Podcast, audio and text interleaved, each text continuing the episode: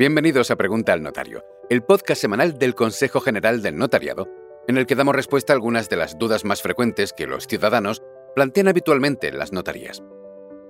Mi pareja y yo estamos pensando casarnos ante notario, y he oído que también le podemos pedir que autorice nuestro expediente matrimonial. ¿Es cierto? Así es. Desde el pasado 30 de abril, los casi 3.000 notarios que hay repartidos por toda España pueden autorizar los expedientes previos a la celebración de los matrimonios, que hasta esa fecha tenían que hacerse en el registro civil. El notario, que deberá comprobar que no existen impedimentos para vuestro matrimonio, lo tramitará con la mayor rapidez posible.